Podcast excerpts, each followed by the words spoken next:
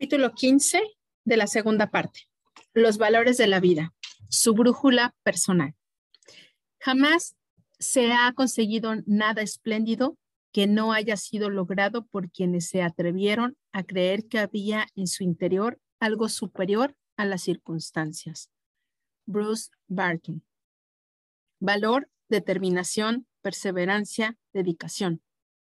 Mientras Ross Perot dirigía la tensa reunión en Dallas, veía esas cualidades reflejadas en los rostros de los hombres a los que había elegido para una extraordinaria misión de rescate. En los primeros días del año 1979, la inquietud civil y la histeria antiestadounidense habían alcanzado su punto álgido en Irán y solo unos pocos días antes, dos de los ejecutivos de la empresa de Perot habían sido inexplicablemente encarcelados en Teherán, impidiéndoles una fianza de, imponiéndoles una fianza de 13 millones de dólares. Cuando las negociaciones diplomáticas al más alto nivel no lograron producir los resultados deseados, pero decidió que solo había una forma de sacar de ahí a sus hombres. Tendría que hacerlo él mismo. Tras procurarse el asesoramiento del legendario coronel del ejército Arthur Simon para dirigir esa atrevida incursión. Perot reunió con gran rapidez a un equipo de sus más altos ejecutivos para abrir la puerta de la prisión. Fueron seleccionados porque todos ellos habían estado en Teherán y poseían experiencia militar. Llamó a sus hombres águilas para dar a entender que se trataba de personas que vuelan muy alto, usan sus iniciativas y hacen el trabajo y ofrecen el resultado, no excusas. Hay edición castellana, Las alas del águila, Barcelona, 1990. Las recompensas serían elevadas si ganaban, pero los riesgos eran aún mayores. La misión no contaba con ninguna autorización y no solo existía la posibilidad de un fracaso, sino incluso la de la muerte. ¿Quién, ¿Qué impulsó a Ross Perot a reunir todos sus recursos, aceptar los riesgos y desafiar las probabilidades? Sin lugar a dudas, se trataba de un hombre que viene de acuerdo a sus valores. Valor, lealtad, amor, compromiso y determinación. Son valores que le dan una capacidad excepcional para ocuparse de, lo, de los demás y una fuerza de voluntad que se han hecho legendarias. Esos mismos valores fueron la fuerza que le impulsó a crear su compañía, la EDS, Electronic Data System Corporation, a partir de una inversión de mil dólares, hasta convertirla en una empresa de miles de millones de dólares. Se elevó hasta la cumbre gracias a su capacidad para evaluar y seleccionar a los hombres correctos, los eligió basándose en sus códigos estrictos de valores y sabía que contando con las personas correctas, capaces de mantener criterios lo bastante elevados, lo único que tendría que hacer sería darles el trabajo que ellos tenían que realizar y apartarse de su camino. Ahora sometería a la prueba definitiva a la gente que habían seleccionado y a la que pedían que reunieran sus más exquisitos recursos para rescatar a unos pocos miembros de la familia de la empresa. La historia de su misión y los desafíos a los que tuvieron que enfrentarse se describen en el libro On Wings of Eagles. Aquí es suficiente con decir que a pesar de los obstáculos incomparables, la heroica misión de rescate de Perot alcanzó éxito y logró hacer regresar a casa lo que él más valoraba a su gente. El carácter de un hombre es el guardián de su divinidad. Heráclito. Los valores guían cada una de nuestras decisiones y en consecuencia nuestros destinos. Quienes conocen sus valores y viven de acuerdo con ellos se convierten en los líderes de nuestra sociedad. Eso queda ejemplificado en individuos extraordinarios repartidos por todas partes, desde los consejos de administración hasta las aulas, por ejemplo, ¿ha visto la película Send and Deliver? Cuenta la historia del inconformista profesor de matemáticas Jaime Escalante. ¿Se sintió usted tan inspirado como yo por sus actitudes heroicas para transmitir a sus estudiantes la misma pasión que sentía él por el aprendizaje, logró que asociaran a su sistema nervioso en el sistema más profundo en sentido del orgullo por su capacidad para dominar aquellas cosas que otros jamás lograrían aprender. Su ejemplo de compromiso transmitió a aquellos jóvenes el poder de los valores. Aprendieron que, eh, que él disciplina, aprendieron de él disciplina, confianza, importancia del trabajo en equipo, flexibilidad y poder de la determinación absoluta. Al hablar con esos muchachos del barrio, no les dijo lo que deberían hacer con sus vidas. Él mismo construía una demostración viva, una nueva definición de lo que era posible. No solamente logró que un número muy elevado de ellos superara unos exámenes de cálculo, lo que parecía increíble, sino que también consiguió cambiar sus creencias acerca de quiénes eran ellos mismos y de qué eran capaces si se convertían, comprometían de forma consciente a alcanzar un criterio más elevado. Si queremos alcanzar el nivel más profundo de realización vital, solo podemos conseguirlo de un modo, y es haciendo lo que hicieron esos dos hombres. Decidieron aquello que más valoraron en su vida, cuáles son nuestros valores más altos, y luego comprometiéndonos a vivir de acuerdo con ellos durante cada uno de los días de nuestra vida. Desgraciadamente, esta acción resulta demasiado rara en la sociedad actual Sucede con frecuencia que la gente no tiene una idea clara de lo que es importante para ella. Vacila en cada tema que aborda. El mundo es para ella como una masa grisácea. Jamás adopta una posición para defender algo o a alguien. Si bien, si usted o yo no tenemos claro lo que es más importante en nuestras vidas, aquello que realmente estamos dispuestos a defender, ¿cómo podemos esperar poner los criterios de un sentido de la autoestima y mucho menos tener la capacidad para tomar decisiones efectivas? Si se ha encontrado alguna vez en una situación en la que ha pasado un mal momento para tomar una decisión sobre algo, la razón es porque no tenía claro qué era lo que más valoraba de esa situación.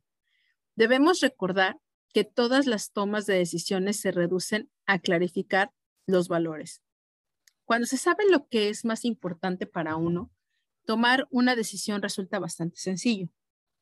La mayoría de la gente, sin embargo, no tiene claro lo que es más importante en sus vidas, por lo que la toma de decisiones se convierte en una forma de tortura interna. Eso no es así para quienes han definido claramente los principios más elevados de su vida. A Ross Perot no le resultó difícil saber lo que tenía que hacer. Sus valores se lo dictaron actuaron como su brújula personal para guiarla a través de una situación llena de peligros. Recientemente, Escalante abandonó el sistema escolar de Los Ángeles en el, que había estado trabajando para trasladarse al norte de California. ¿Por qué? Ya no podía seguir formando parte de una organización en la que no creía que hubiera criterios para la actuación del profesorado. ¿Cuáles son las personas más universalmente admiradas y respetadas de nuestra cultura? ¿No son acaso aquellas que se aferran de manera más sólida a sus propios valores? Personas que no solo profesan sus criterios, sino que viven de acuerdo a ellos. Todos respetamos a las personas que defienden aquello en lo que creen, aun cuando no estemos de acuerdo con las ideas sobre lo que está bien y lo que está mal. Hay poder en los individuos que llevan unas vidas congruentes en las que sus filosofías y sus acciones son una sola y misma cosa.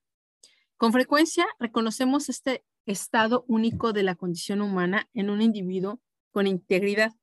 Culturalmente, esas personas han surgido de muchas formas, desde los John Wayne y, y Ross Perot hasta los Bob Hope y Jerry Lewis, pasando por los Martin Sheen y Ralph Nader, hasta los Norman Crusane y Walter Cronkite.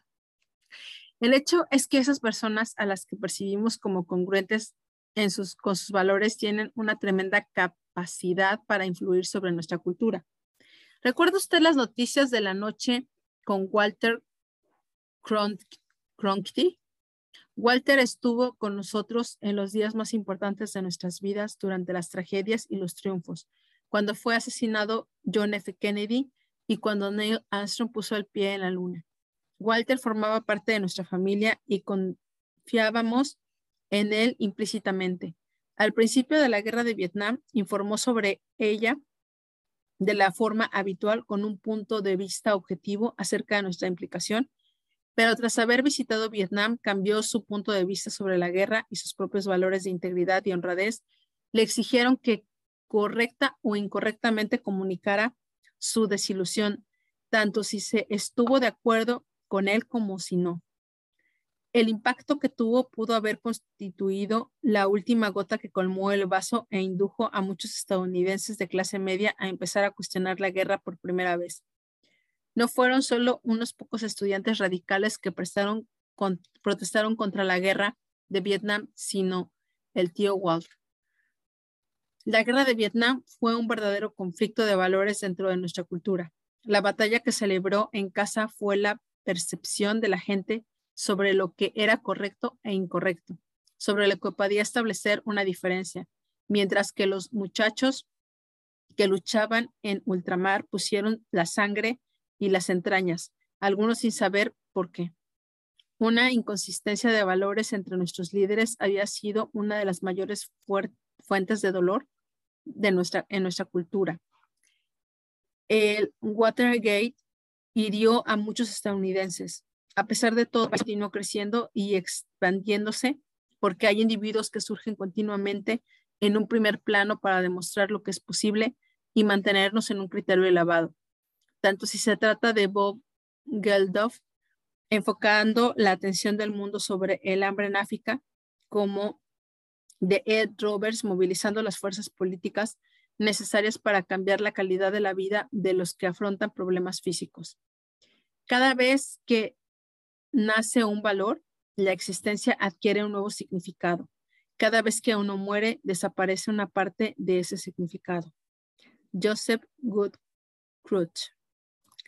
Necesitamos darnos cuenta de que la dirección que sigue nuestras vidas se haya controlada por la atracción magnética de nuestros valores. Estos son la fuerza que hay en, en, ante nosotros que nos dirige consistentemente para tomar decisiones capaces de crear la dirección y el destino último de nuestras vidas.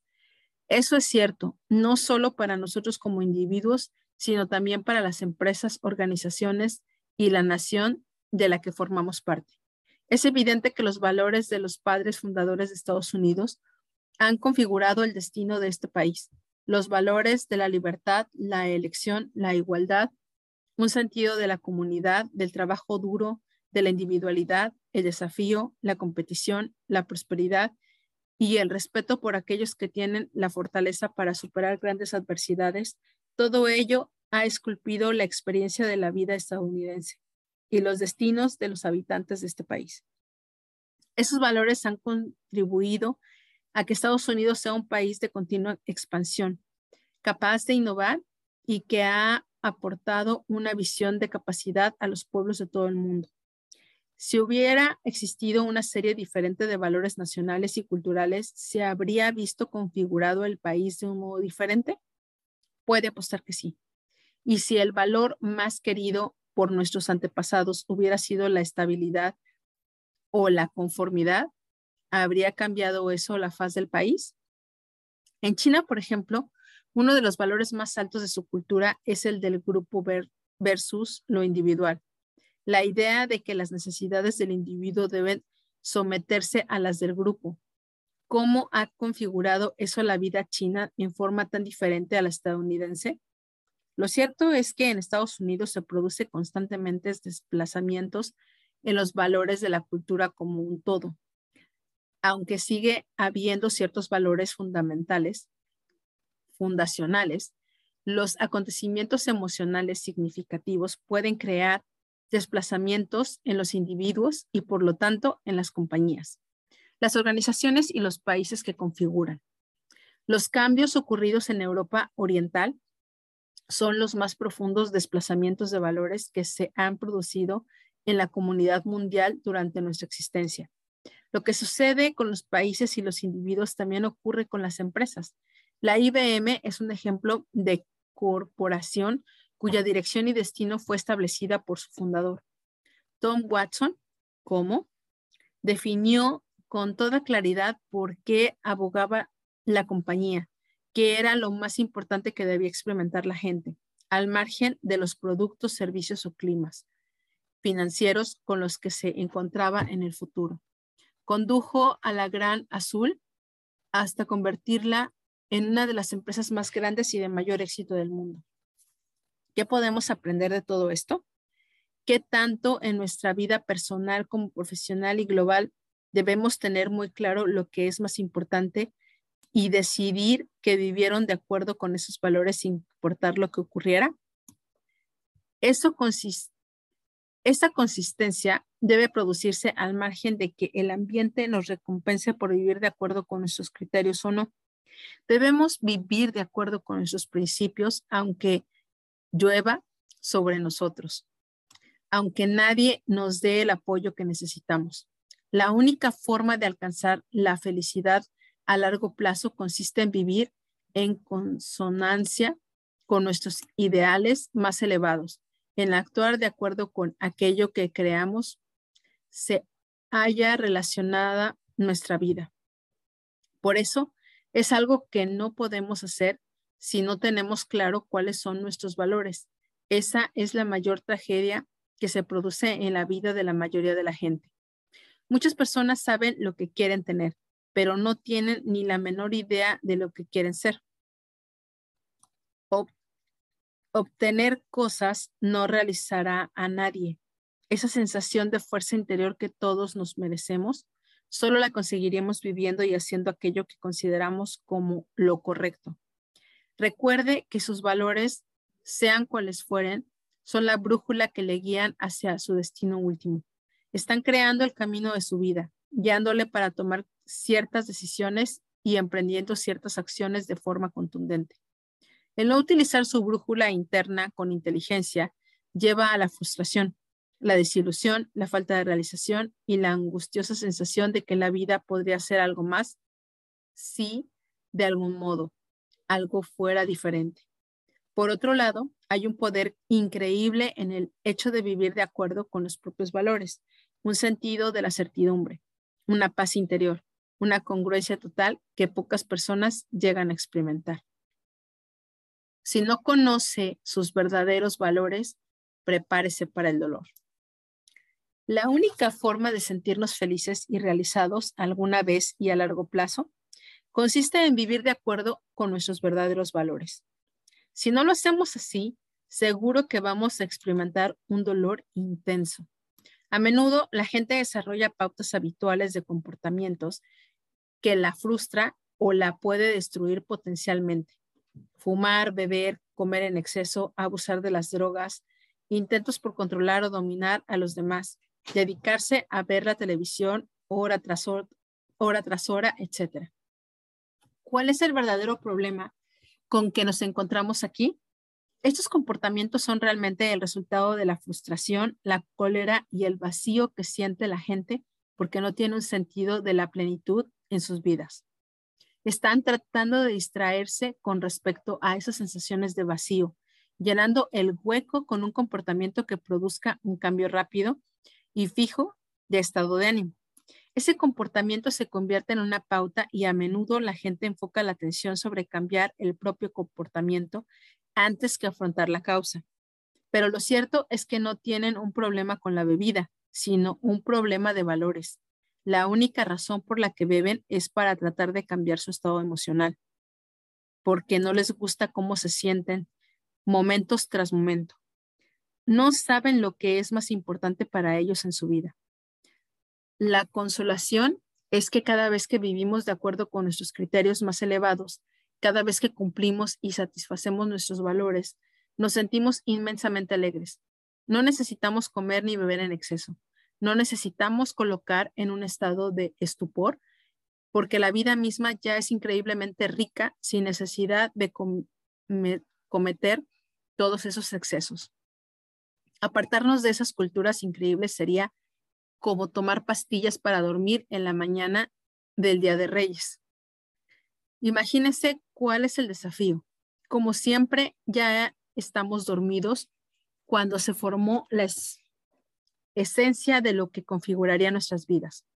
Éramos niños que no comprendíamos la importancia de tener un sentido claro de los valores propios o adultos que afrontamos las presiones de la vida tan distraídos que ni siquiera podíamos dirigir la formación de nuestros propios valores.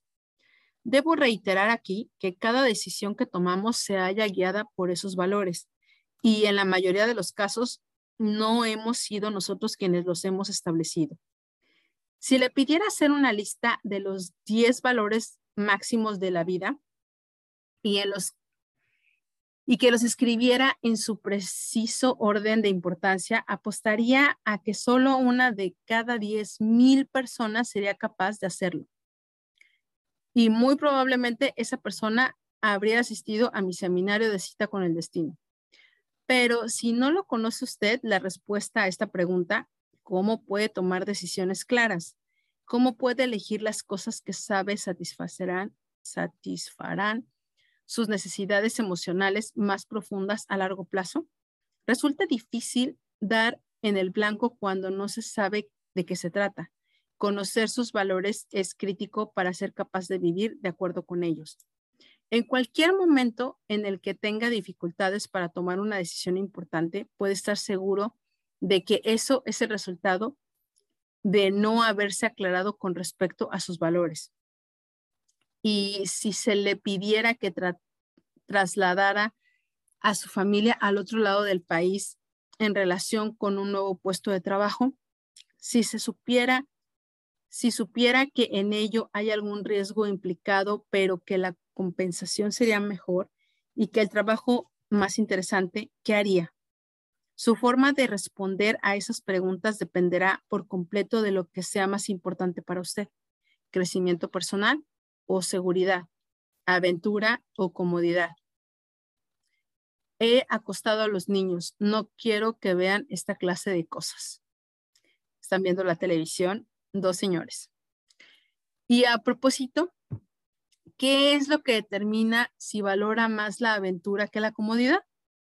Sus valores proceden de una bolsa de experiencias mezcladas, de condicionamientos de toda la vida a través del castigo y la recompensa.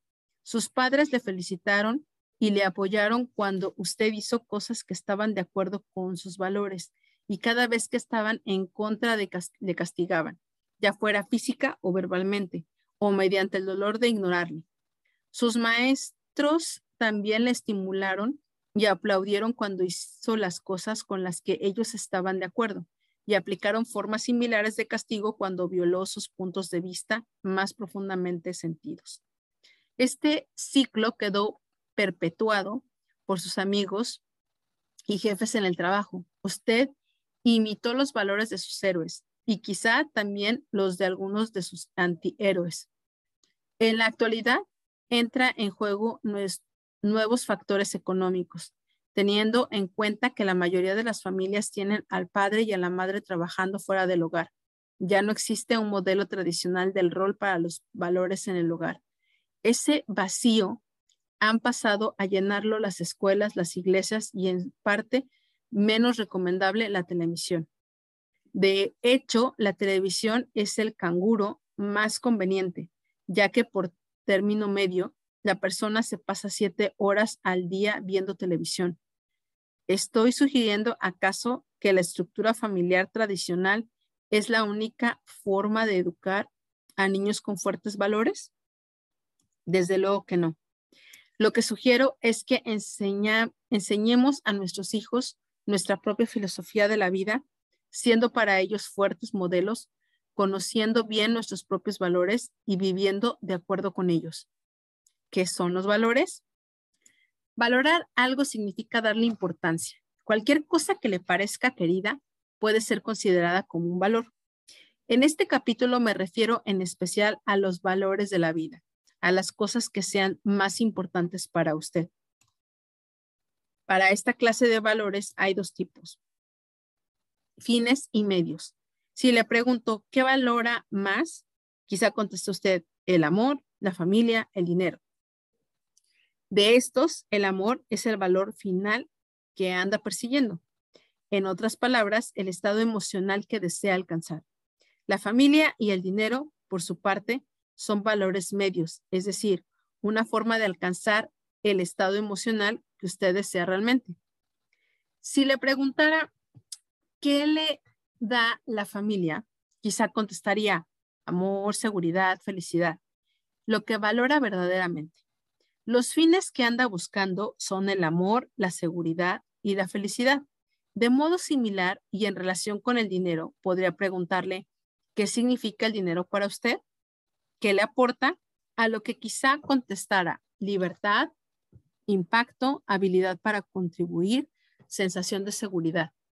Así pues, el dinero no sería más que un medio de conseguir una serie de valores más profundos y una serie de emociones que desea experimentar de una forma consistente en su vida. El desafío en la vida es que la mayoría de la gente no tiene clara cuál es la diferencia entre los valores medios y los fines y en consecuencia experimenta mucho dolor. La gente se encuentra a menudo tan ocupada persiguiendo los valores medios que no alcanza su verdadero deseo, los valores finales, que son los que realmente harían sentirse realizado, los que enriquecerán y recompensarán su vida. Uno de los mayores desafíos que observo es que la gente sigue planteándose objetivos sin saber siquiera lo que valora verdaderamente en la vida. Y en consecuencia termina por alcanzar sus objetivos y dice, ¿y esto era todo? Por ejemplo, imaginemos que los valores más elevados de una mujer son el cuidado de los demás y la contribución y que elige convertirse en fiscal porque en cierta ocasión conoció a un abogado que realmente la impresionó por ser capaz de establecer una diferencia y ayudar a otras personas por medio de su trabajo. A medida que transcurre el tiempo, ella se va atrapando por el torbellino de la práctica de la ley y aspira a convertirse en socia de la empresa en la que trabaja. Al, al perseguir ocupar este puesto, su trabajo adopta un enfoque totalmente diferente empieza a dominar y a dirigir la firma y se convierte en una de las mujeres de mayor éxito que ella misma ha conocido, a pesar de lo cual se siente desgraciada, porque ahora ya no tiene contacto con los clientes. Su posición ha creado una relación diferente con sus antiguos compañeros de trabajo y se pasa la mayor parte del tiempo participando en reuniones dedicadas a reforzar los protocolos y procedimientos. Ha alcanzado su objetivo pero ha pasado por alto el verdadero deseo de su vida. ¿Ha caído usted alguna vez en esta trampa de perseguir los medios como si fueran el fin que andaba buscando realmente? Para ser verdaderamente feliz debemos saber cuál es la diferencia y estar seguros de que perseguimos el fin. Valores hacia los que nos movemos.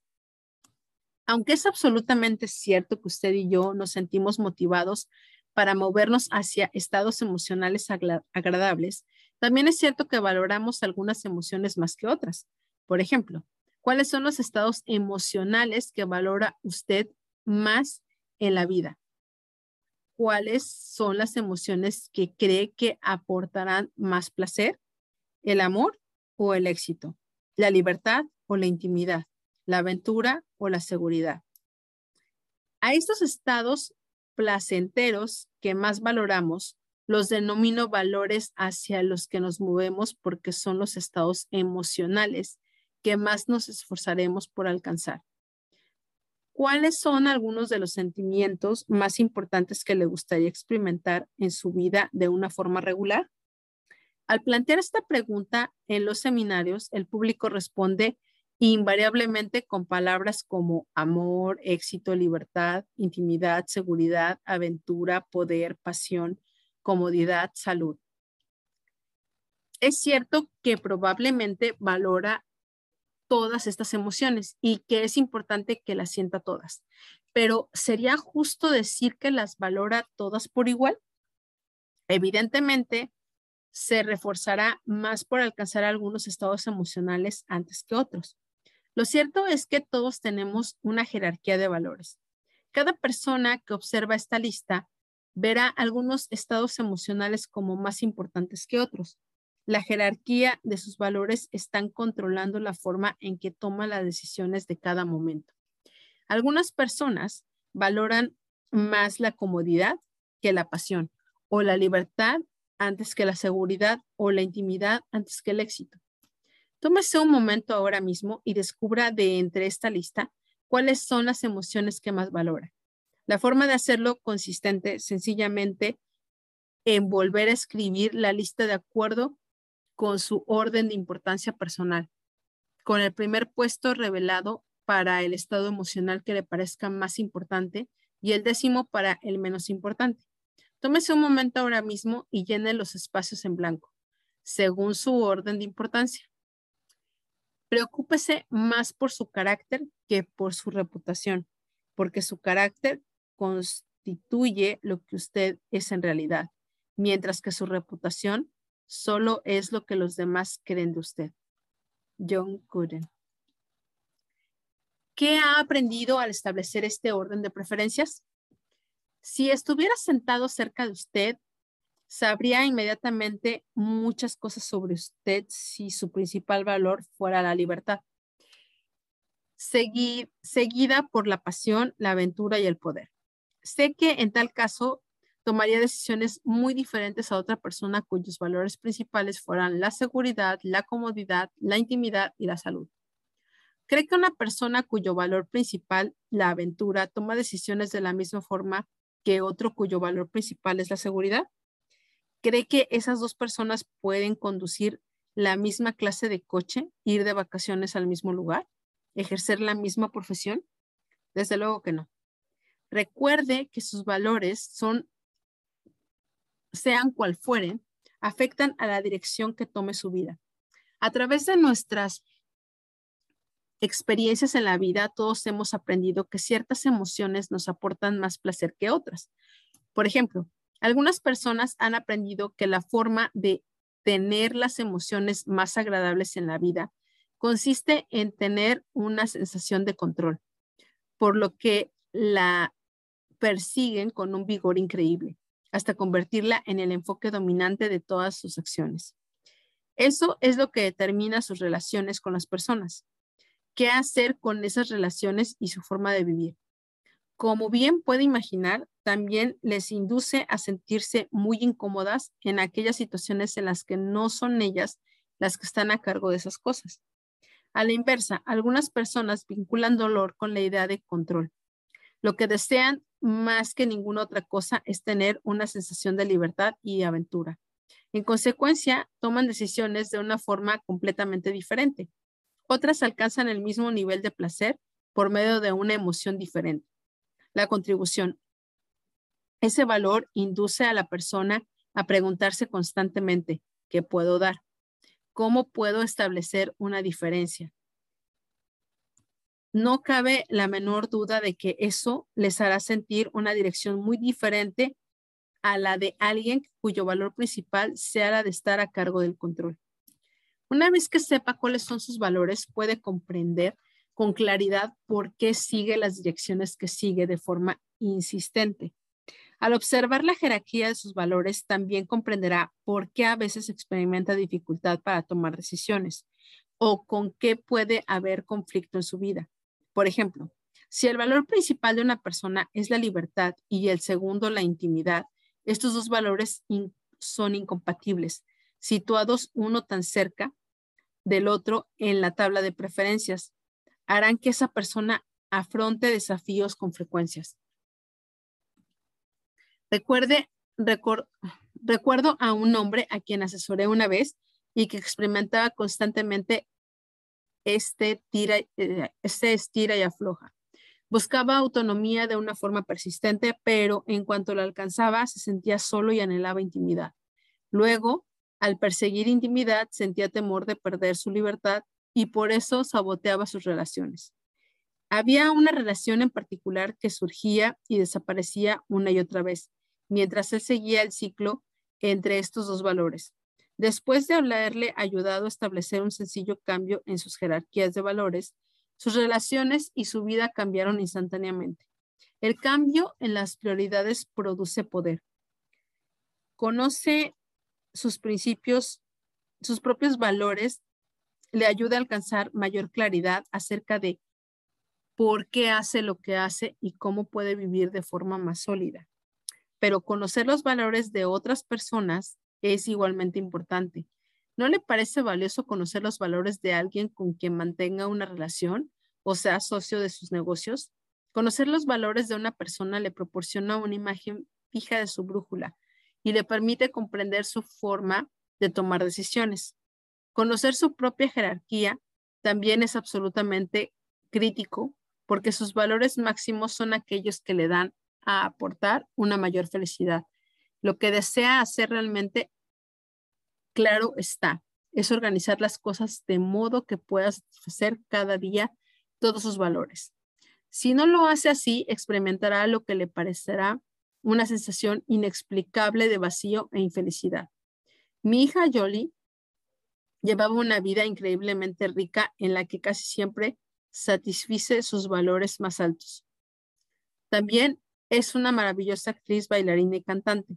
A la edad de 16 años participó en un concurso de exhibición en Disneylandia, algo que ella sabía llenaría su valor de logro si alcanzaba éxito. Increíblemente superó a otras 700 chicas y se ganó un papel en el fabuloso parque de atracciones Electric Light Paradise. Inicialmente Jolie se sentía extasiada. Tanto nosotros como sus amigos nos sentíamos tan encantados y orgullosos de ella que con frecuencia acudíamos a verla actuar los fines de semana. Su programa, sin embargo, resultaba extremadamente agotador. Jolie tenía que actuar todas las noches, así como los fines de semana, y todavía no había completado el curso. Así pues, todas las noches tenía que conducir desde San Diego al condado de Orange en medio de las horas punta de tráfico, ensayar y actuar durante varias horas, luego conducir de regreso a casa a horas avanzadas de la noche para levantarse temprano la mañana siguiente y poder llegar a tiempo a clase. Como puede imaginar, los desplazamientos diarios y las largas horas de ocupación no tardaron en convertir la experiencia en un verdadero tormento. ¿Por qué no hablar del vestido extremadamente pesado que debía ponerse y que le dejaba la espalda dolorida? Pero lo peor, desde la perspectiva de Yoli, era el hecho de que su exigente programa intervenía drásticamente en su vida personal y le impedía pasar tiempo alguno con su familia y sus amigos. Empecé a observar que pasaba de un estado emocional a otro sin encontrar recursos. Se ponía a llorar por cualquier cosa y empezaba a quejarse continuamente. Aquellas actitudes no eran propias de Yoli. La gota que colmó el vaso fue que la familia se estaba preparando para irse a Hawái para nuestro programa de certificación de tres semanas. Todos excepto Jolly,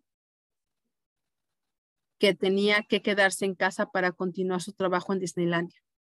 Una mañana ella alcanzó su umbral de sufrimiento y, y, acudió a mí, anegada con una lágrima indecisa y confusa. Se sentía muy frustrada, desgraciada y poco realizada, a pesar de haber conseguido lo que le había parecido como un objetivo increíble apenas seis meses antes. Disneylandia había terminado por ser algo doloroso para ella. ¿Por qué? porque se transformó en un obstáculo para su habilidad para pasar tiempo con todas aquellas personas a las que quería. Además, Jolie siempre había tenido la impresión de que el tiempo que pasaba en el seminario de certificación, donde ella participaba como entrenadora, la ayudaba a crecer más que ninguna otra cosa en su vida.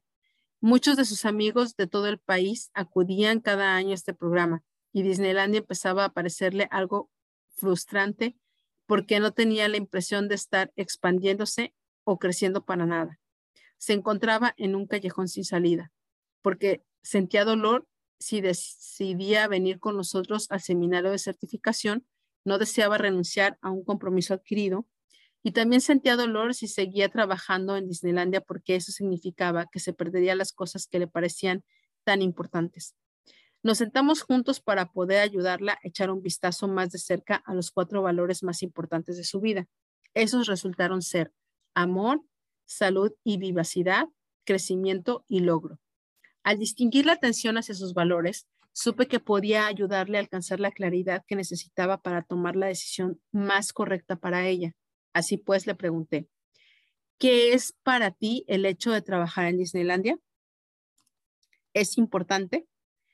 Me dijo que originalmente se había sentido excitada ante la perspectiva porque la veía como una oportunidad para hacer nuevos amigos, recibir reconocimiento por su trabajo, divertirse y experimentar un tremendo sentido de logro personal. En ese momento, sin embargo, dijo que ya no sentía tanto logro personal porque ya no tenía la sensación de estar creciendo y sabía que había otras cosas que podía estar haciendo y que acelerarían más su carrera. También declaró, me estoy agotando, no me siento sana y echo mucho de menos el poder estar con mi familia.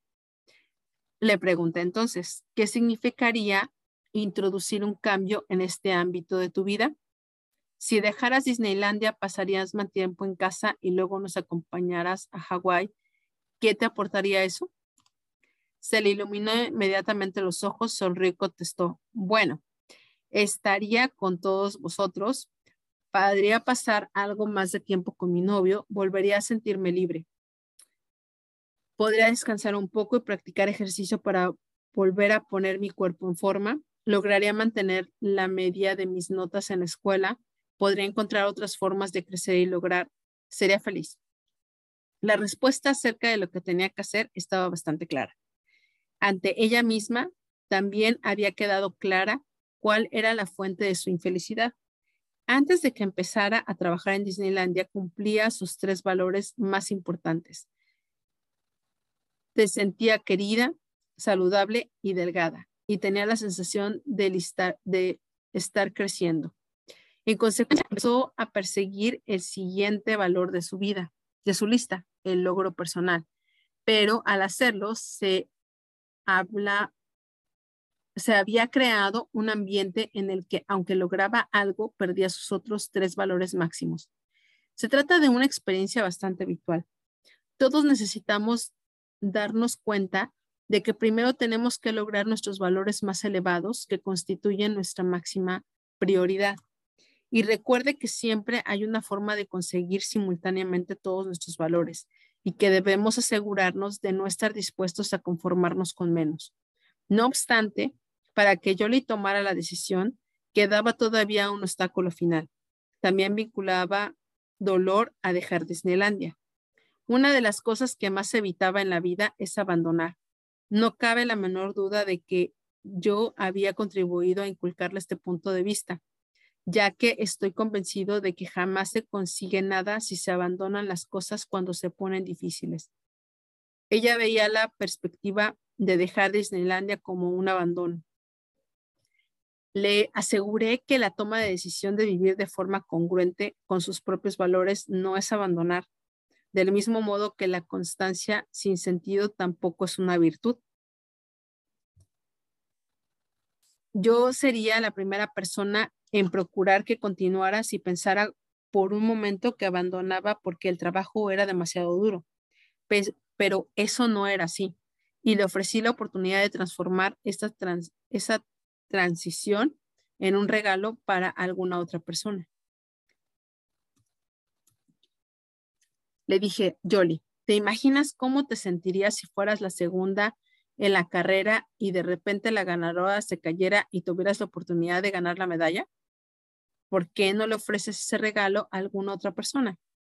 Como para Jolie, una parte de la definición de amor es contribución, esto se convirtió inmediatamente en su valor más elevado.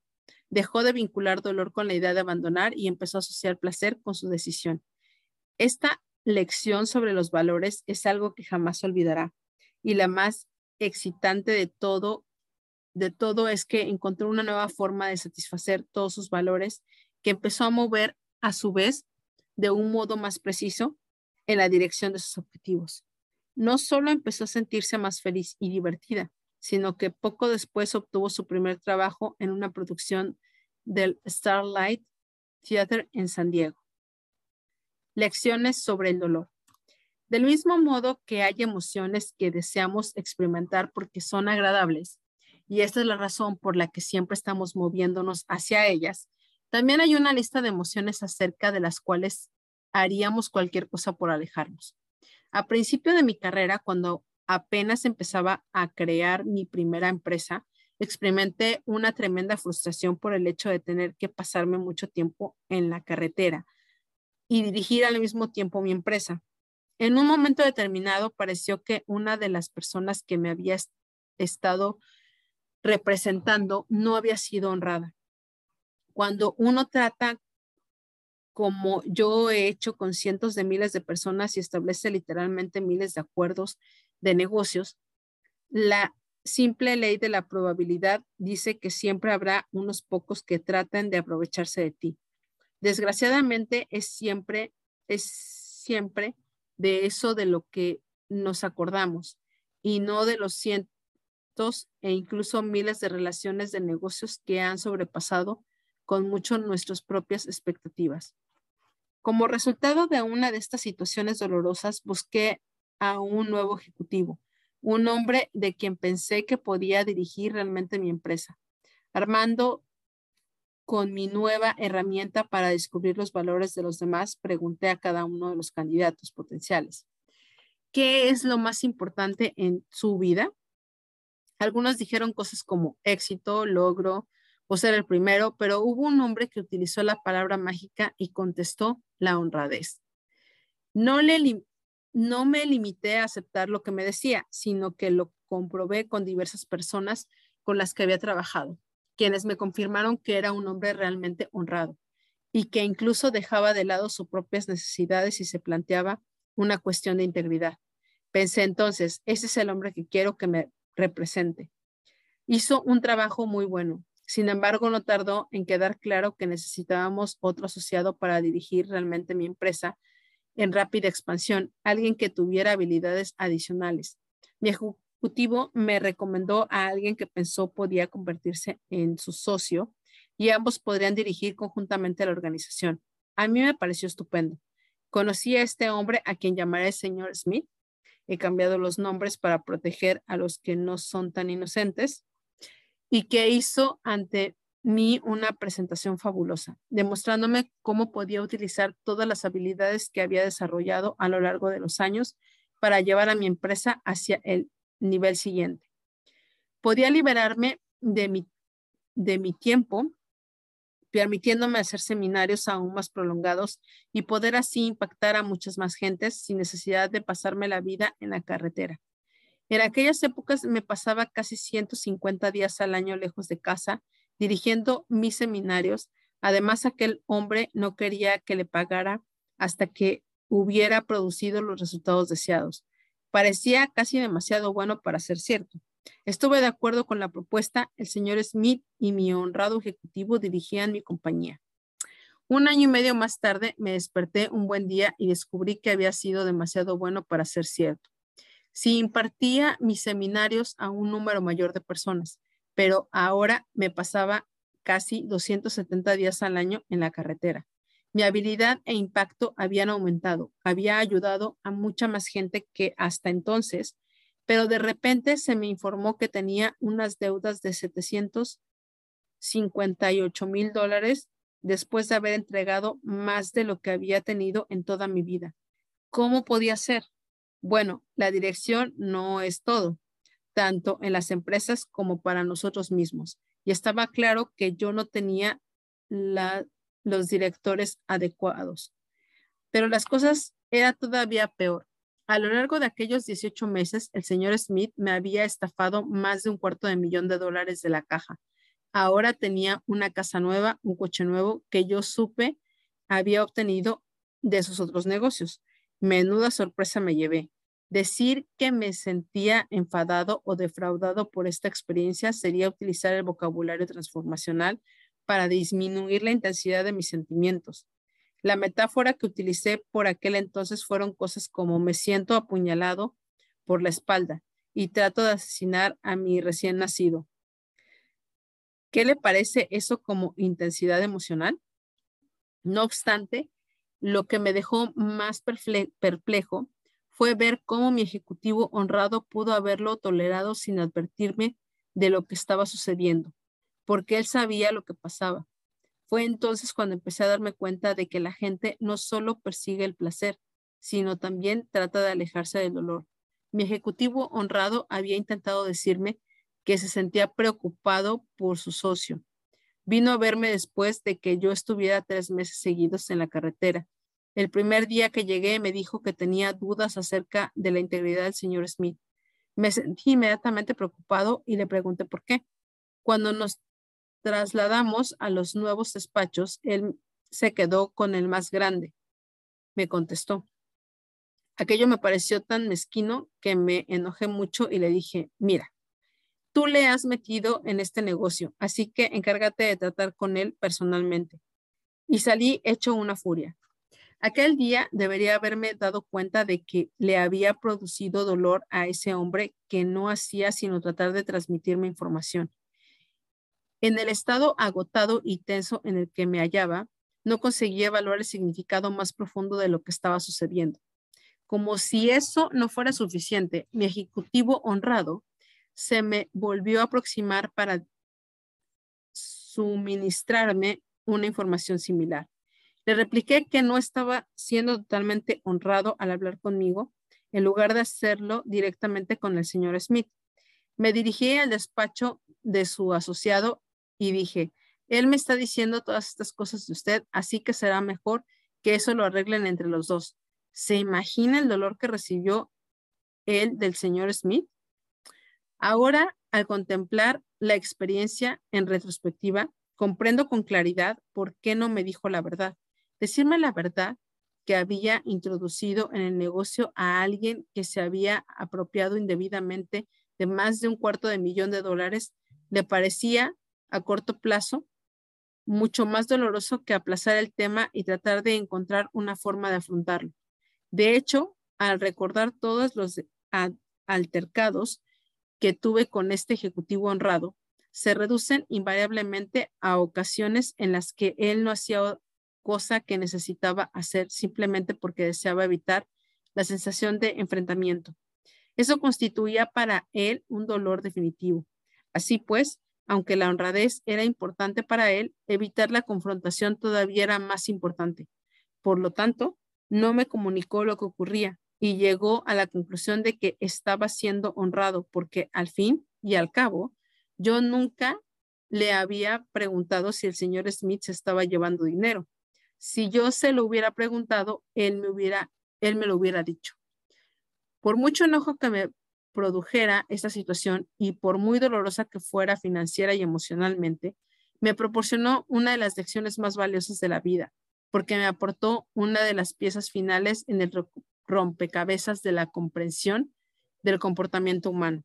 Comprender esas fuerzas gemelas del dolor y del placer me ha ayudado no solo a influir positivamente sobre mí mismo y mi familia, sino también sobre la gente que me rodea, permitiéndome hacerlo con una mayor precisión. Valores de los que alejarse.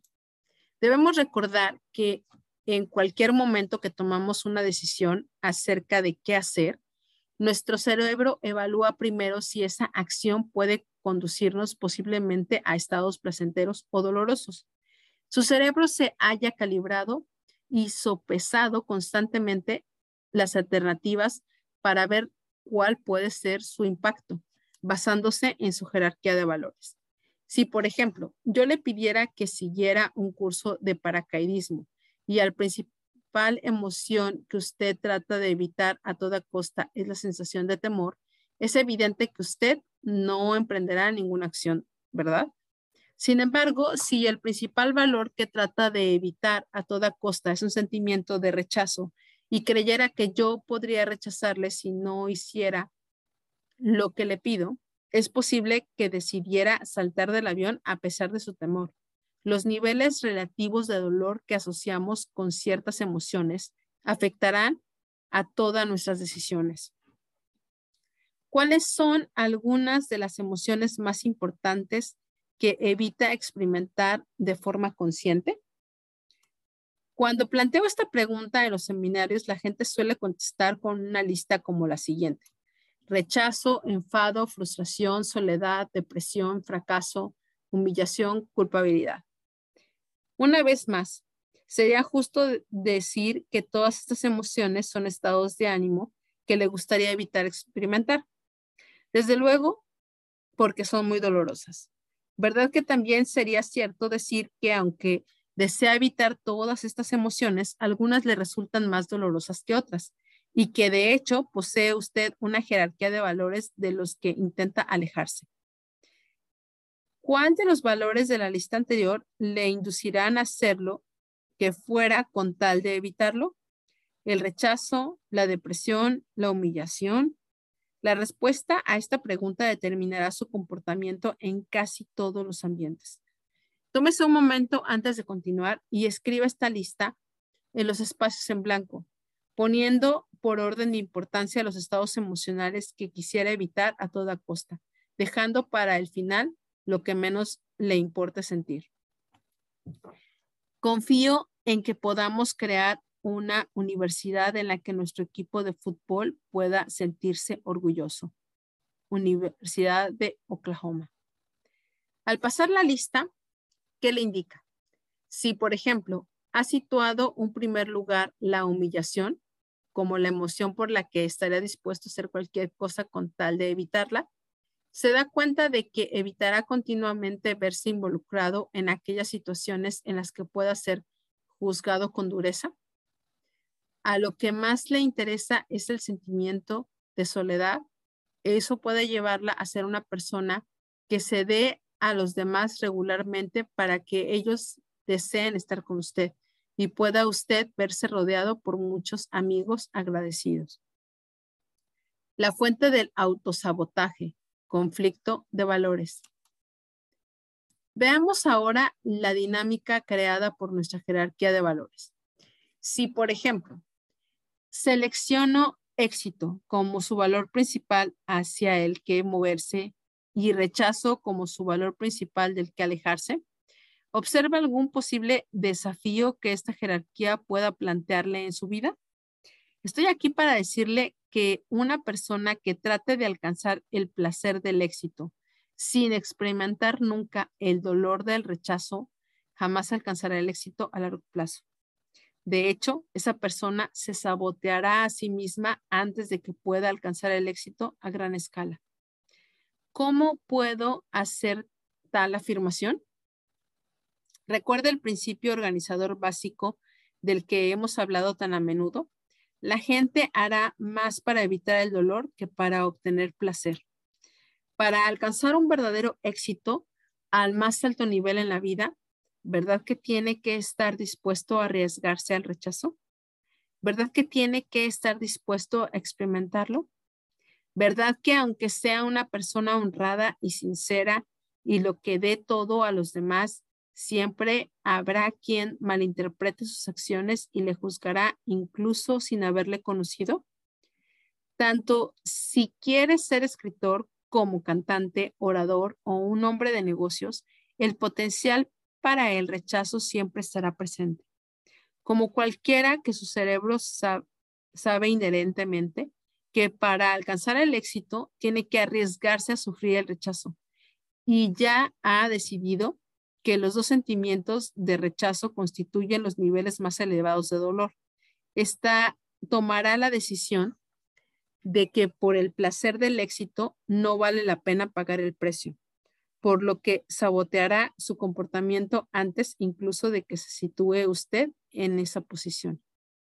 A menudo ve a personas que dan enormes zancadas hacia adelante, pero luego retirarse misteriosamente en el último minuto.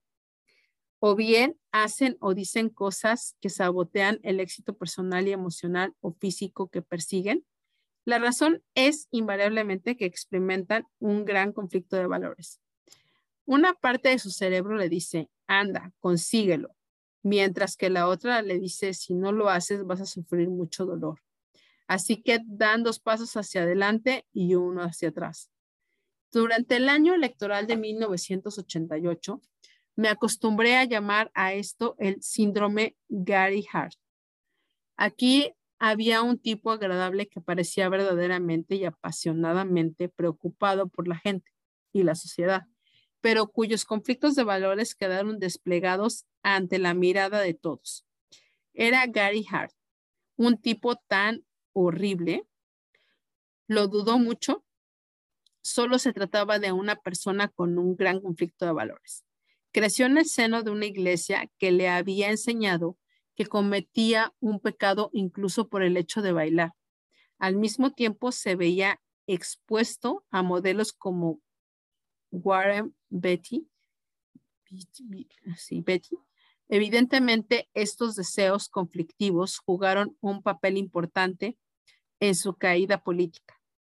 ¿Cree usted que una persona tan inteligente como sin duda parecería ser Gary Hunt les había dicho a los medios de comunicación, si tienen alguna pregunta que hacer sobre mí, síganme, para irse a visitar inmediatamente después a su amante? No cabe la menor duda de que esa fue la forma que encontró su cerebro para alejarse del dolor, de hallarse a una posición en la que tenía que jugar según las reglas distintas a las propias. Puede considerar esto como psicología popular si quiere, pero ¿verdad que tiene sentido que si se viera usted arrastrado hacia dos direcciones diferentes, no podía servir a las dos amos? Una de las dos partes tenía que ceder.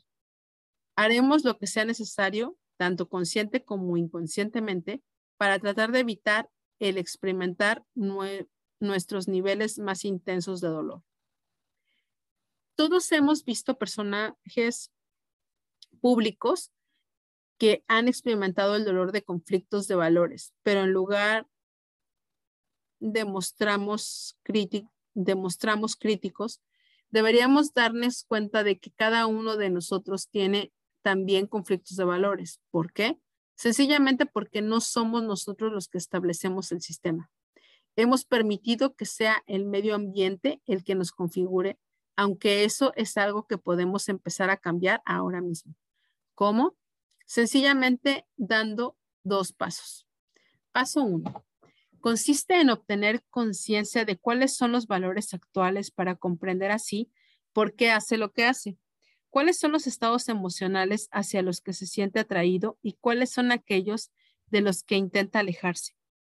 Al revisar las dos listas de forma conjunta, podrá obtener una comprensión de la fuerza que está creando su, presente y su futuro. Paso 2. Puede tomar entonces decisiones conscientes acerca de los valores de acuerdo con los cuales quiere vivir para configurar la calidad de vida y el destino que realmente desea y se merece. ¿Cómo descubrir sus valores actuales? Así pues, empecemos.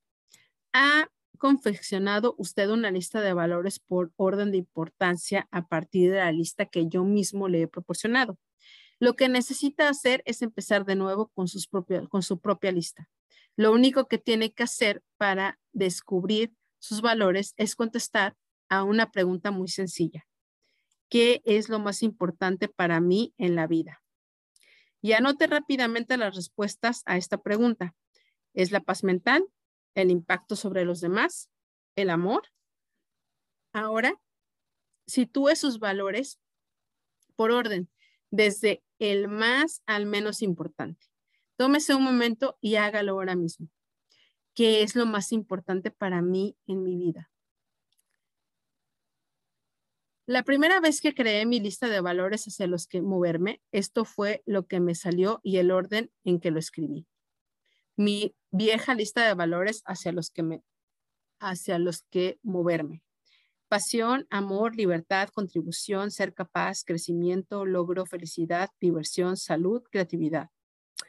Al observar mi lista, comprendí por qué estaba haciendo lo que hacía. Era un individuo muy intenso. Según la descripción de cualquiera que me conociera, yo era impulsivo en mi aproximación. Yo, en cambio, lo veía como mi pasión. Mi amor por mi familia y mis amigos y mi deseo de compartir lo que lo en los seminarios estaba bastante claro. Mi deseo consistía en liberar a la gente y me imaginaba que al liberar a los individuos que me rodeaban y contribuir a ellos, me sentiría como si fuera capaz de hacer cualquier cosa. Deseaba crecer y lograr y finalmente divertirme, estar sano y ser creativo. El conocer mi vieja, mi lista de valores, me ayudó a continuar el camino trazando a vivir de acuerdo con lo que era más importante para mí. Con el transcurso de los años fui sintiendo un mayor sentido de la congruencia en mi vida, pero no tardaría en establecer otra distinción que transformaría la calidad de mi vida para siempre. Cambie sus valores y habrá cambiado su vida. Después de mi experiencia con el infame señor Smith, me fui a Fiji para alejarme de todo aquello. Necesitaba volver a encontrarme el equilibrio emocional y obtener algo de perspectiva y claridad sobre la situación. Lo más importante de todo era que tenía que decidir lo que iba a hacer y cómo iba a darle la vuelta a la situación. La primera noche que me encontré ahí, antes de irme a dormir, me hice una pregunta muy importante. En lugar de plantearme por qué me está ocurriendo todo esto a mí, me hice una pregunta mucho mejor. ¿Cuál es la fuente de todo comportamiento humano? ¿Qué induce a la gente a hacer lo que hace? A la mañana siguiente, al despertarme, sentí un verdadero frenesí de ideas surgiendo de mi cerebro. Tomé el diario y empecé a escribir sin parar, sentado en la cabaña principal. La gente entraba y salía del lugar mientras yo escribía sin cesar, desde las 8 de la mañana hasta las seis y media de la tarde. Tenía el brazo agotado y los dedos casi insensibles. No estaba pensando tranquilamente y luego escribiendo. No, las ideas parecían explotar literalmente y surgir de mi cabeza. A partir de esa inconcebible riada de ideas, diseñé las tecnologías del destino y desarrollé una buena parte de la ciencia del condicionamiento neuroasociativo. Sin embargo, cuando me puse a revisar las notas, no pude leer una sola palabra pero las ideas y los sentimientos se hallaban firmemente anclados en mí. Me di cuenta inmediatamente de la potencia de lo que acababa de crear, un programa capaz de ayudar a una persona a rediseñar las propias, las prioridades vitales de su sistema nervioso, hasta dirigir literalmente el proceso mediante el cual la gente suele tomar todas las decisiones sobre cómo pensar, sentir y hacer en virtualmente todos los ámbitos de su vida. Empecé a pensar en lo que sucedería si en lugar de enseñar a la gente cuáles eran sus valores y a clarificárselos, consiguiera que la gente seleccionara o redirigiera conscientemente el orden y el contenido de su sistema de jerarquía de valores. Y si tomaba a alguien cuyo valor principal fuera la seguridad y cuyo valor número 15 fuera la aventura, e intercambiar el orden no solo intelectualmente, sino de tal modo que la aventura se convirtiera en su nueva y más alta prioridad para su sistema nervioso? ¿Qué clase de cambio cree que produciría eso en la vida de alguien? ¿Sería un cambio pequeño o grande? La respuesta es evidente. Al hacer eso, se cambia literalmente la forma de pensar de una persona, su forma de sentir y comportarse en en virtualmente todos los ámbitos de su vida. No podía imaginar un cambio más profundo en la vida de un ser humano.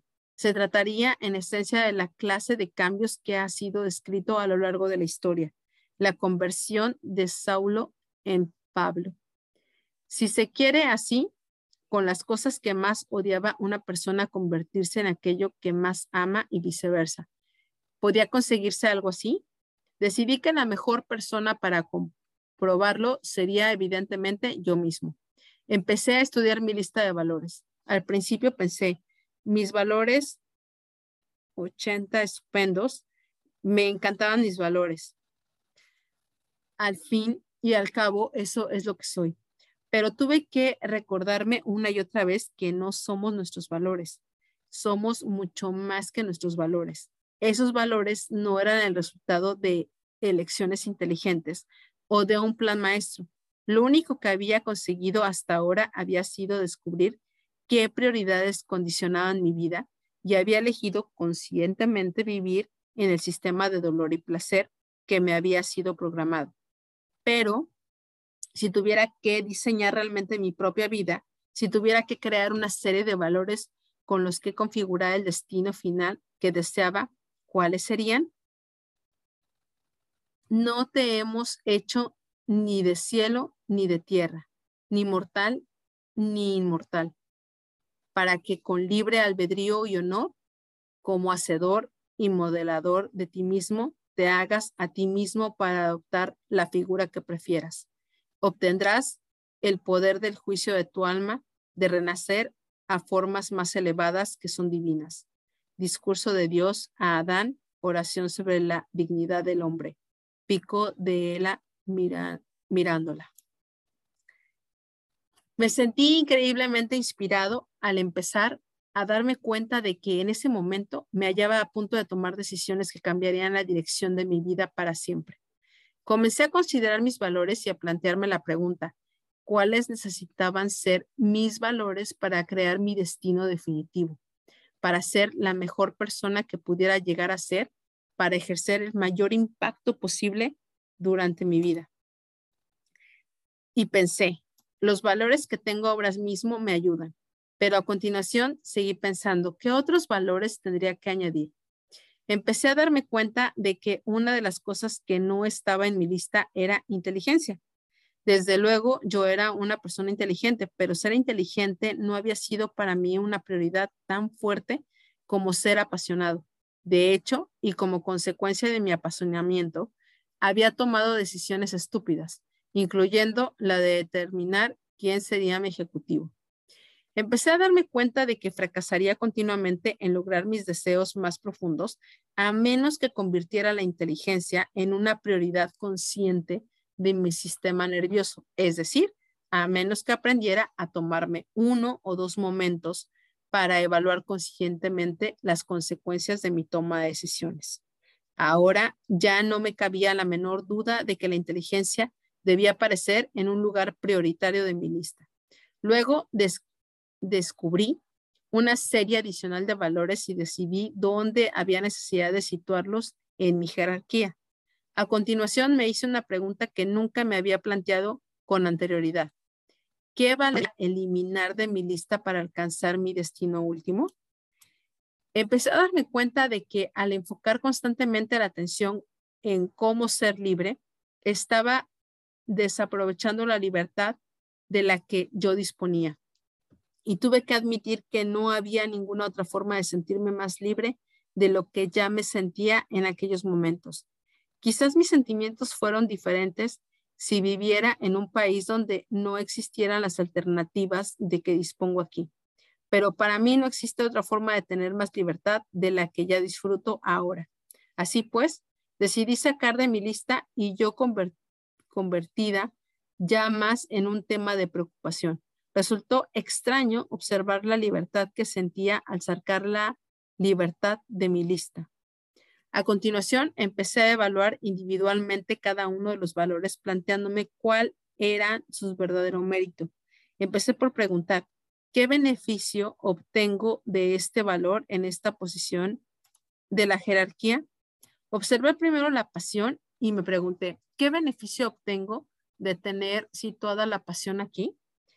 Me contesté diciéndome, me proporciona impulso, excitación, energía y el poder de impactar sobre la gente de forma positiva. Me permite vivir extrayéndole el jugo a la vida. Luego me hice una pregunta que me asustó un poco, una pregunta que no me había planteado hasta entonces. ¿Qué puede costarme poner la pasión en el primer lugar de mi lista? En ese momento la respuesta resultó evidente. Recientemente había impartido un seminario en Denver donde por primera vez desde hacía muchos años me había sentido increíblemente enfermo. La salud siempre estuvo en mi lista de valores. Era importante, pero no se hallaba situada en un lugar muy elevado de la lista.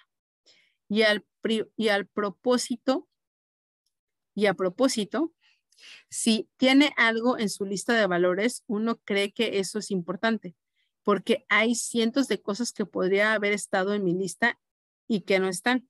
Pero mi idea sobre la salud era comer bien. No estaba haciendo ejercicio y desde luego tampoco estaba descansando lo suficiente. Finalmente mi cuerpo había fallado. Bajó las constantes exigencias de obtener en él esa energía ilimitada. Empecé a recordar que ese día en el que había sentido que no estaba sano, me había obligado a mí mismo a llevar a cabo los seminarios, a pesar de todo. pero no me sentía apasionado ni querido, ni como si pudiera tener un impacto sobre los demás. Empecé a darme cuenta de que el hecho de haber colocado la pasión en el primer lugar de la lista podía llegar a quedarme y en consecuencia costarme potencialmente el mismo destino que andaba persiguiendo. Y finalmente me hice la última pregunta. ¿En qué orden necesita estar mis valores para alcanzar un destino último? No me planteé qué es importante para mí, sino, sino qué valores necesito tener. Al empezar a seguir este proceso, mi lista empezó a cambiar hasta que terminó por quedar configurada del siguiente modo. Mi nueva lista de valores hacia los que moverme. Salud, vitalidad, amor, calidez, inteligencia, alegría, honradez, pasión, agradecimiento, diversión, felicidad, establecer una diferencia, aprender, crecer, lograr ser el mejor, convertir, contribución, creatividad. Puede que estos cambios le parezcan sutiles, pero en realidad fueron muy profundos en cuanto al impacto emocional que ejercieron sobre mí. El hecho de haber confeccionado esta nueva lista de prioridades vitales creó en ocasiones intensos temores y luchas. Lo más difícil fue probablemente cambiar el orden que había establecido entre logro y felicidad, si recuerdan en mi lista anterior, tenía que sentir pasión, amor, libertad, contribución, ser capaz, crecimiento y logro. Y la felicidad no se hallaba entre las prioridades. Empecé a pensar, ¿qué ocurriría si la felicidad en prioridad? ¿Qué sucedería si pusiera por delante del logro? El honor a la verdad, debo admitir que esa fue otra pregunta que me produjo temor.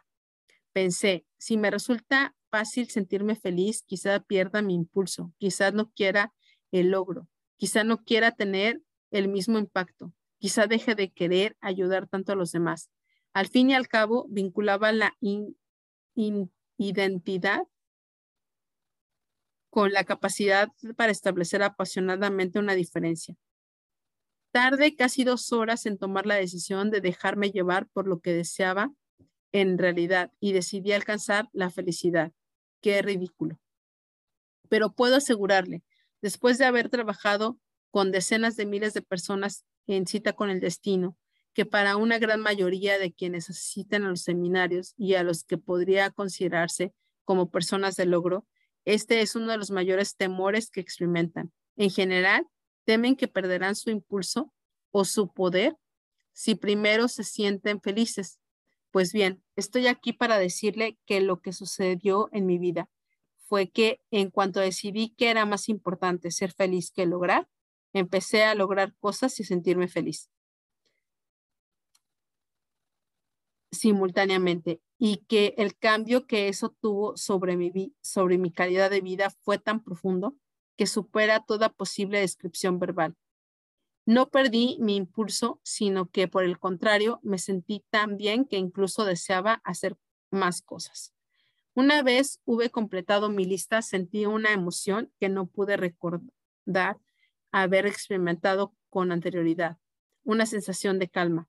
Tuve una sensación de certidumbre que no había sentido nunca, porque ahora sabía que cada parte de mí, de mí mismo, iba a ser empujada a la dirección de mis sueños. Ya no me encontraba ensarzado en una tira y en una estira y afloja conmigo mismo. Al no afanarme constantemente por mi libertad, podía tener incluso más intimidad y amor y hasta podía sentirme más libre. Ahora me sentía capaz de lograr cosas y ser feliz al mismo tiempo. Sería sano, vital e inteligente. Con la decisión de cambiar las prioridades de mi vida, pude sentir inmediatamente los cambios que se produjeron en mi cuerpo físico. También empecé a darme cuenta de que para alcanzar el éxito había ciertos estados emocionales que debía evitar. Uno de ellos era, sin lugar a dudas, la preocupación. Me sentía emocional y físicamente agotado por el dolor de tratar de imaginar cómo iba a mantener mi empresa en funcionamiento con todas las puertas abiertas, en aquella época estaba convencido de que si me preocupaba quizás me sentía más motivado, pero lo que descubrí fue que la preocupación me priva de los recursos. Así pues, decidí que ya no tenía, ya no podía preocuparme más. Podía tener inquietudes legítimas, pero era mucho más importante enfocar la atención sobre aquellas acciones que hicieran funcionar las cosas. Una vez que hube decidido que la preocupación podía destruir mi destino, empecé a evitar a toda costa experimentarla. Sin lugar a dudas, esa emoción había llegado a ser demasiado dolorosa como para tolerarla. Empecé así a confeccionarme una lista de valores de los que alejarme. Poco después, volé de regreso a Estados Unidos. Tras haber mm, diseñado mi propio destino, menuda sorpresa produje entre mis amigos y asociados. El primer día que acudí al despacho, la gente empezó a acudir para preguntarme, ¿qué te ha ocurrido? pareces tan diferente, pareces tan relajado. Empecé a descargar mi nueva tecnología durante horas, ocupándome cada vez de un solo individuo, hasta que finalmente me di cuenta de que necesitaba tomar, refinarla y organizar un seminario. Y así fue como nació Cita con el Destino. Escribí este libro a partir de mi deseo de extender la tecnología NAC a cuantas personas fuera posible. Ahora confío en que lo utilice Recuerde que podamos modelar en lo que realmente nos queremos convertir.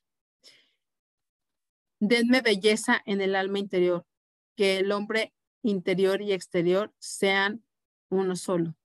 Sócrates.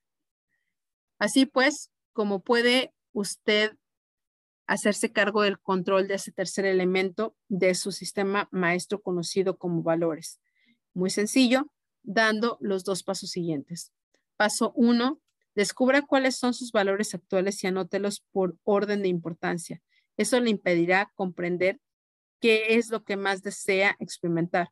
Le permitirá comprender qué es lo que más desea experimentar, es decir, los valores hacia los que se mueve. ¿Y qué es lo que más desea evitar en su vida? Es decir, los valores de los que se aleja. Eso le aportará una comprensión de por qué hace lo que hace. También le ofrecerá la oportunidad así lo, así, si así lo quiere, de experimentar más placer en su vida al comprender el sistema dolor-placer que ya ha instalado en su interior. Paso 2. Si está dispuesto a tomar el toro por los cuernos, cuenta ahora con una oportunidad de redirigir su destino. Hágase una nueva pregunta. ¿Cuáles tendrían que ser mis valores para alcanzar el destino que deseo y merezco? Haga una lista con toda rapidez, póngala en orden de importancia. Vea de qué valores puede desembarazarse y cuáles son aquellos que puede añadir para crear la calidad de vida que desea realmente. Es posible que se esté preguntando, ¿y qué demonios es mi destino? De todos modos, si tropieza con eso, vuelve al capítulo 12. Ahí le pregunté qué tipo de persona tendría que ser para alcanzar lo que desea. Pues bien, para ser esa clase de persona, ¿cuáles tendrían que ser sus valores? ¿Qué valores necesitaría añadir o eliminar? Por ejemplo, ¿cómo se vería afectada su capacidad para afrontar el temor, la frustración y el rechazo si decidiera situar el valor de un lugar más alto de la lista de los valores hacia los que se mueve? ¿O cuál sería el impacto de con ceder una mayor importancia al juego? ¿Le permitiría eso divertirse más en la vida, disfrutar más posiblemente de todas las experiencias a medida que se están, estas se producen, sentirse más cerca de sus hijos y ser para ellos algo más que un proveedor? ¿Qué ha conseguido usted al elaborar su propia lista de valores? ¿Solamente un montón de palabras escritas en un trozo de papel? La respuesta es sí mientras no se conciencie a sí mismo para usarlas como guía. Si lo hace así, sin embargo, se convertirán en los sólidos conocimientos de todas las decisiones que tome. Resulta difícil ofrecer en este libro toda la gama completa de herramientas condicionadoras que suelo utilizar en los seminarios, pero permítame recordarle el poder del apalancamiento. Muchas de las personas que han asistido a cita con el destino Sitúan la lista de sus valores en lugares destacados del trabajo, el hogar o en cualquier otra parte donde sean vistos por gentes dispuestas a ayudarles a alcanzar estos nuevos criterios más elevados. Utiliza esa misma clase de apalancamientos para, para fortalecer el, el compromiso con sus nuevos valores. La próxima vez que le grite a sus hijos, utilizas a alguien que le ame lo suficiente, se acercará y le recordará, ¿no es la compasión el valor principal de tu lista? Toco el fruto, me dedico a enseñar. Anónimo. Observar cómo la gente se hace cargo del control de sus jerarquías de valores durante los seminarios de cita con el destino resulta muy gratificante debido al enorme contraste existente entre lo que son el viernes por la mañana y en quienes se han convertido el domingo por la noche. Cuando se producen las transformaciones ocurre una cosa mágica. Recuerdo a un hombre que fue arrastrado al seminario por su esposa y que no deseaba encontrarse ahí. Cuando empezamos a hablar de valores y de la posibilidad de efectuar cambios en ese ámbito, él insistió, yo no necesito cambiar ninguno de mis valores. A propósito, su valor principal era la libertad. Se quejaba en cuanto se veía forzado a cambiar cualquier cosa en su vida que no deseara. En negarse con insistencia a efectuar cambio alguno era para él una cuestión de control. Finalmente le dije, ah, sé que no necesita usted hacer ningún cambio. También sé que es usted libre. Por eso sé que también es libre de añadir unos pocos valores.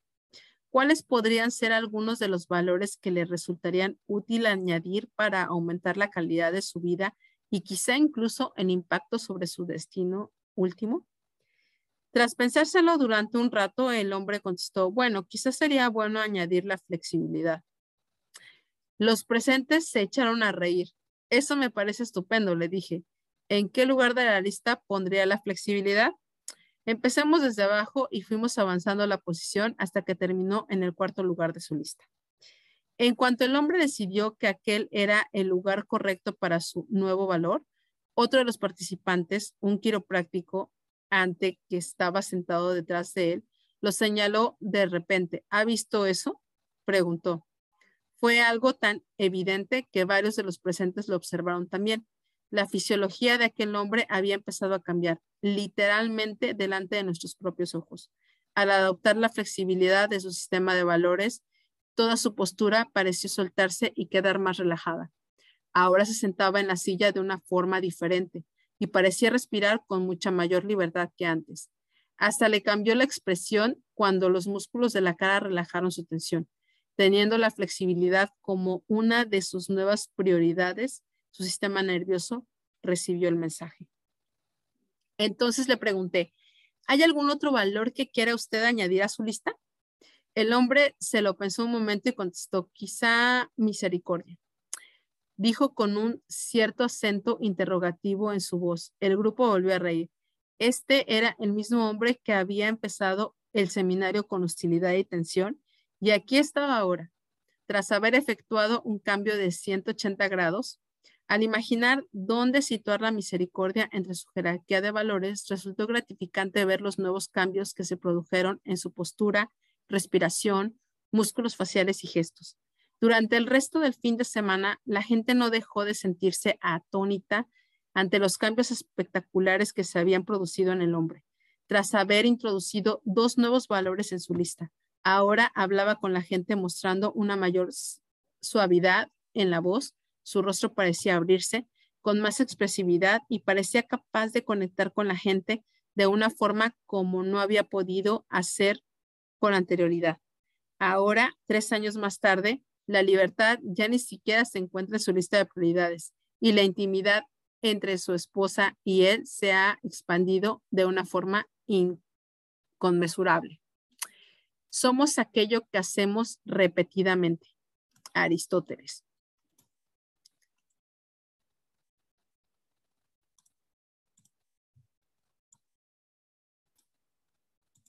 La vida tiene una forma de poner a prueba el compromiso que aceptamos con respecto a nuestros valores. La prueba se me planteó en una ocasión en que subí a un avión. Ya ya quien me encontré, nada menos que al ilustre señor Smith. Sentí el enfado y la animosidad en lo más profundo de mi ser, con una intensidad que no había experimentado desde hacía dos años, debido sobre todo a que no le había visto desde entonces. El hombre escurrió el bulto y fue a acostarse en los asientos del fondo. Al ocupar mi asiento, sabiendo que él estaba situado por detrás de mí, las preguntas acudieron raudal, raudaz a mi cabeza. ¿Qué debía hacer? ¿Abordarlo? ¿Afrontarlo? ¿Pasar a su lado? ¿Detenerme? ¿Mirarle fijamente y hacerle sentir avergonzado?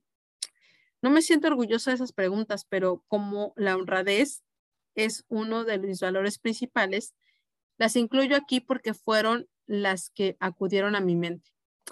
A cabo de un momento, sin embargo, mis acciones se vieron guiadas por mis valores. ¿Por qué?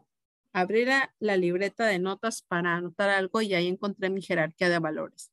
En la primera página del dietario, en la parte superior decía, lo más importante en mi vida es ser amoroso y cálido. Mm, ser inteligente, seguía diciendo, mm, ser alegre, honrado, apasionado, agradecido, divertirme, establecer una diferencia, como bien pueden imaginar, mi estado de ánimo cambió radicalmente. evidentemente había logrado romper mi pauta. El simple recuerdo de lo que soy realmente y de lo que me importa me estaba mirando directamente a los ojos y en ese momento se me hizo evidente lo que debía hacer. Cuando el avión aterrizó, me acerqué a él con sinceridad y calidez y le dije que aun cuando no apreciaba ni aprobaba en modo alguno el comportamiento que había tenido en el pasado, había decidido no seguir experimentando hacia él un nivel de resentimiento feroz y que le deseaba que le fuera bien las cosas. Lo último que recuerdo de él en su cara de asombro antes de darme la vuelta y alejarme. ¡Au! ¡Qué éxito emocional! Incluso en un ambiente tenso había logrado vivir de acuerdo con lo que estaba convencido era lo más correcto. No hay en la vida nada capaz de compararse con la sensación de plenitud que de experimentar el saber que se ha hecho lo que se cree más correcto. Concédase a sí mismo el regalo de utilizar esta fuerza, de configurar su destino. Asegúrese de que toma el tiempo para hacer los ejercicios que puedan clarificar cuáles son sus prioridades en la vida. Es posible tener valores y no sentir que se vive de acuerdo con ellos. Puede usted tener una gran, un gran sistema de valores que da a la vida una dirección mágica, pero sentirse desgraciado a pesar de todo, a menos que comprenda el poder de, y es el capítulo 16, 16, las reglas. Si no es feliz, he aquí por qué.